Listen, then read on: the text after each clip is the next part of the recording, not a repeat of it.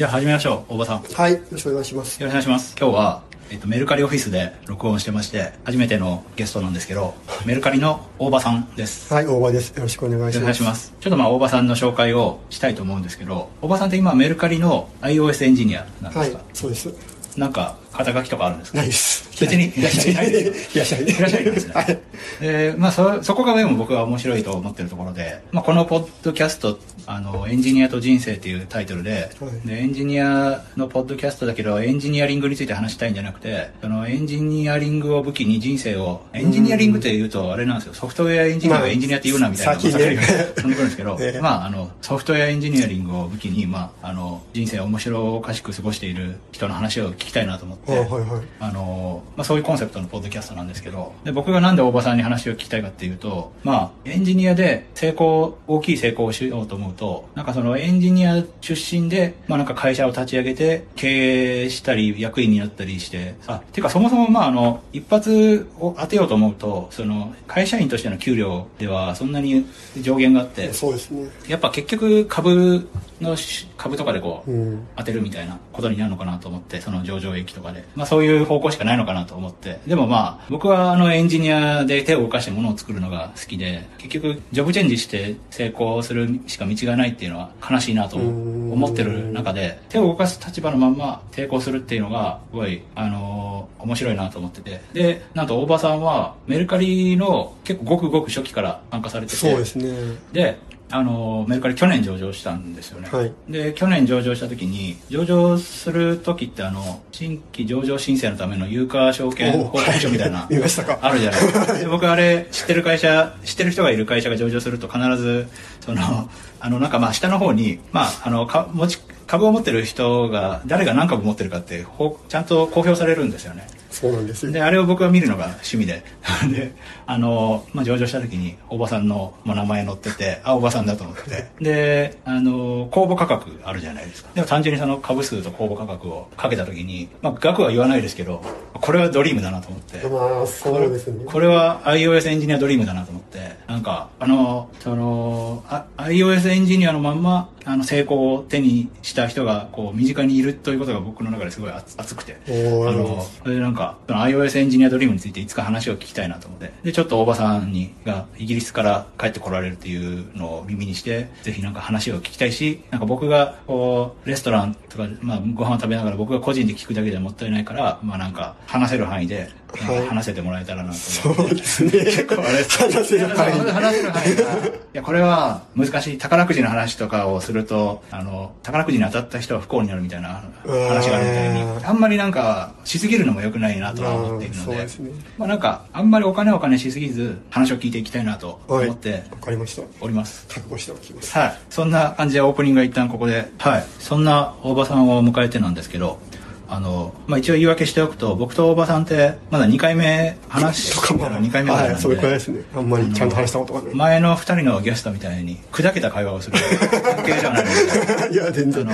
こまで突っ込んでいけるかはなかなか難しい。いや、僕もね慎重に、お話しいただいたときに、あの堤さんがみたいないやいやいや感じで、全然めっちゃ光栄というか、なんか、えあの、今、どういう仕事をしてるんですか？ーはい、今は、えーっと、実は、去年の年末まではい、ロンドンオフィスで働いてまして、そうですよね。はい。うんで、まあ、約2年、2年なかった、1, 1年10ヶ月ぐらいなんですけど、おーで、1月1日で起任して、はい今、メルカリの、まあ、あの、メルカリアプリの方うん。の開発に戻ってます。あ、そうなんですか、はいもう開発してるんですか開発ですね。もうコード書いて。コード書いてます。うち tech lead みたいなことではない tech lead でもないんですよね。あなんかうちポジションとしては、そのエンジニアはまあ普通のエンジニアと、あとまあテックリード的なのと、あとなんかまあ principal engineer みたいなのとか、えーあとなんかまあいくつかある、僕はよく知らないんですけど、プリンシパル、あれ、アメリカは principal とかありますよね。はい。日本にもあるんですか、うん、ありますね。えーでなんか、えーだからまあいわゆる、なんですか、あの、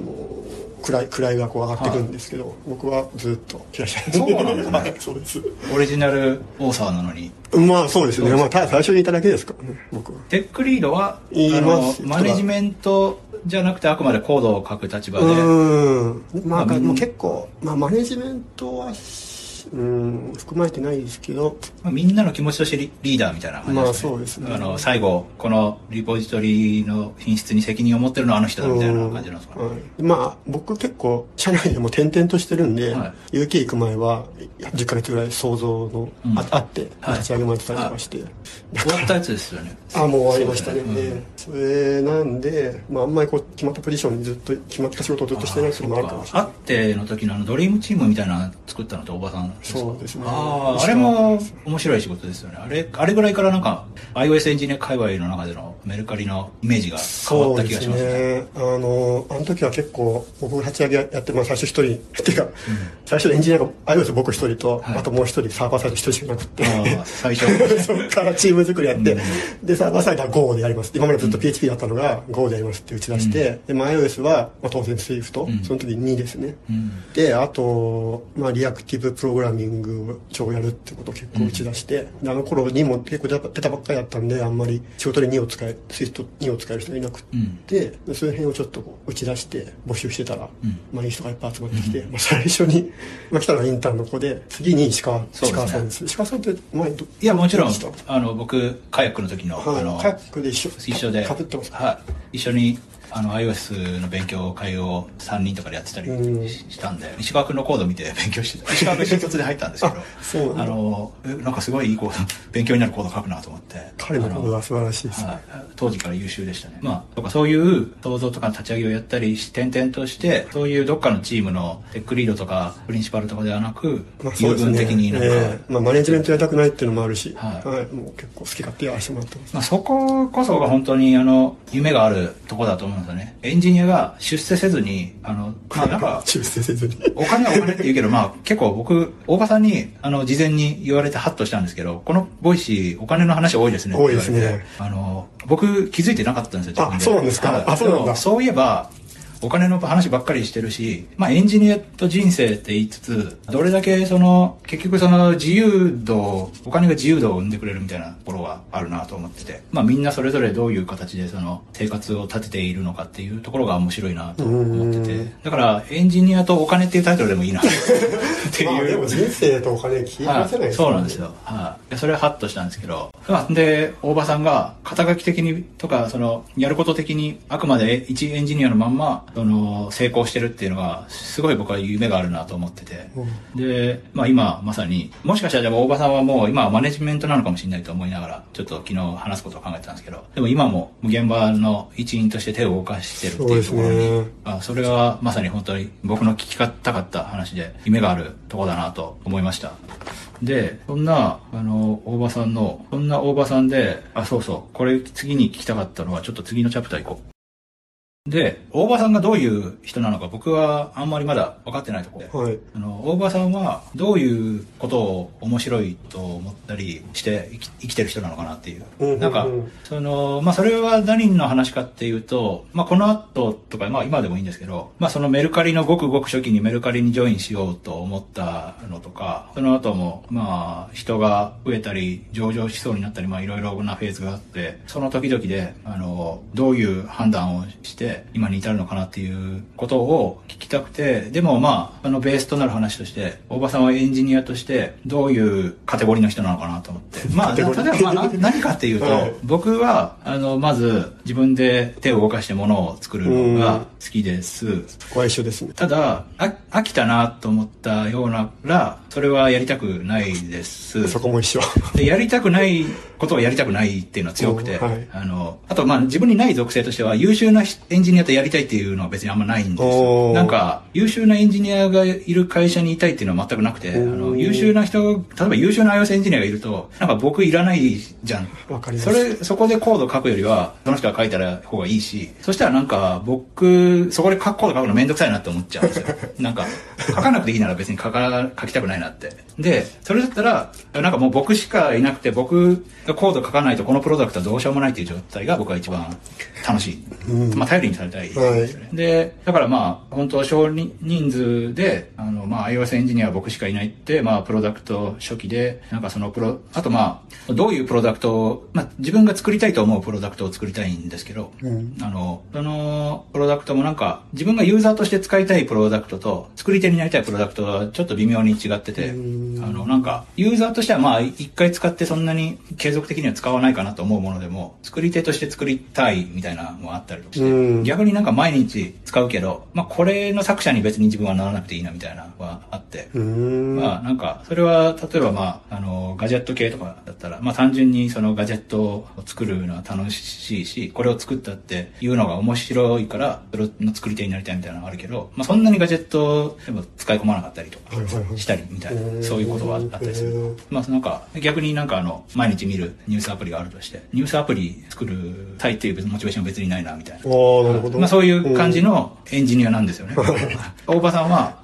どういう人なのかなっていう。僕は、その、まあ、プログラミングっていう意味で言うと、僕始めたのが10歳ぐらいなんですよ。ああ、へえ、その時にファミコン欲しかったんですけど、親にファミコンはゲームしかできないけど、パソコンだったらゲームも作れるから、パソコンやれって言われて、で、MSX っていう昔のパソコンを与えられたんですけど、そこから始めて結構面白くてはやったんですけど、なんかその僕にとってのそのコンピューターって、なんかその自分をこう拡張してくれる相棒みたいな感じの立ち位置なんですよね。だからプログラミングもその相棒とお話しするための言語みたいなうんうん感じで、いろいろお願いするといろんなことを覚えてくれたり、はい。計算してくれたり、うん。ゲームの相手になってくれたりとか、うんうんっていうような感じでずっと過ごしてたんですよ。はい。で、まあそういうのがあ、まずあって、で、いざ就職する時になって、まあずっとプログラミングやってるから、プログラミングを仕事にしようかなと思って、んまあそのプログラミングをする会社に入ったんですけど、うん。なんか、その、結構転々としてて、はい転職も結構してるし、はいで、社内でもうプロジェクトをすぐ、あのどんどん別のに行っちゃったりとかしたりとかして、割とそう、なんなんですか？あの、ある程度できるようになってくると飽きちゃうみたいな。んで、飽きるとあんまりやりたくなくなっちゃうみたいなのがすごいあって、はいその辺は多分一緒だったんですよね。で、なんでメルカリ入ったかっていうと、前の会社が全然関係ない、そのデジタル放送のシステムを作る会社で、はい。Windows のパソコン上で、そのデジタル放送の放送波を受信して解析したりとか、放送波を作って出力して放送、ローカル放送を作ったりとか、えそれ、今の地デジと関係ある地デジ、地デジです。地デジもそうだし、ワンセグとか、まあ、海外もしたんで海外も全部そうですけど、っていうようなシステムのプログラミングやってて、うん。まあ僕なんかそのバイナリーをいじるのがすごい楽しいんで、ん。楽しかったんですけど、ん。ある時、まあ僕 Windows があんま好きじゃないんで、はい。楽しかったんですけど、まあ、あの、ちょっとストレスも溜まってきて、はで、ちょっと来年はレゴと、レゴか iOS、ん。当時一番ハマってた二つのどっちかを仕事にしようと思う、うん。本職にしようと思って、うんで、思ってたら、ちょうどその、うちの今会長の山田慎太郎、ん。慎太郎さんが Facebook で iOS エンジニア募集してるって言って、のきっかけに、あ、ちょっと話聞きたいって言って、メッセージを送ったらそのままトントンと入っちゃったって感じなんですよね。なんか、あれ、その、入った時点では、iOS エンジニアとしての、その、仕事での実績ってなかったんですか？えーっとですね、一応副業で、あの、自宅とかやってて、ん。で、まあ何社かのアプリを作ったりとかしてたっていうのへー。と、あと、友達のドドリキン知ってます？知ってます。はい。ドリキンと一緒にアプリ作ったりとかもしててうん、それぐらいですね。そっか。はい。多分、当時、あの、山田慎太郎さんのブログかなんかで、エンジニア、優秀なエンジニアが入ってくれたみたいな、うん書いてて、その大場さんっていう人が。だからなんか、当時から、その、iOS、あの大場さんが入ったのかみたいな感じがあったような気がしたんですけど。そんなことないです。そんなことはないですかね。はい別にその時は、そういう名前は別に立ってなかった。はい。し、僕、こあその時、iOS コミュニティに友達とか全然いなかったあ。そうなんですね。じゃあ僕の、なんかどっかですり替えられた記憶かも。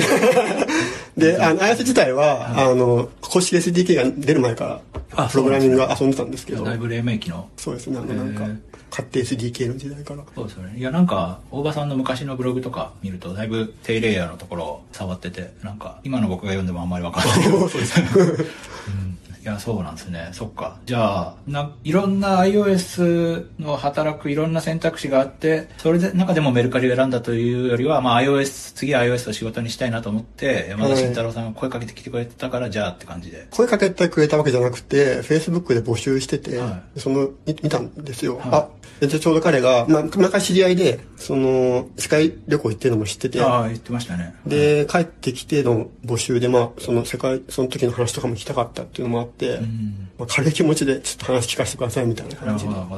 言ったのが最初です。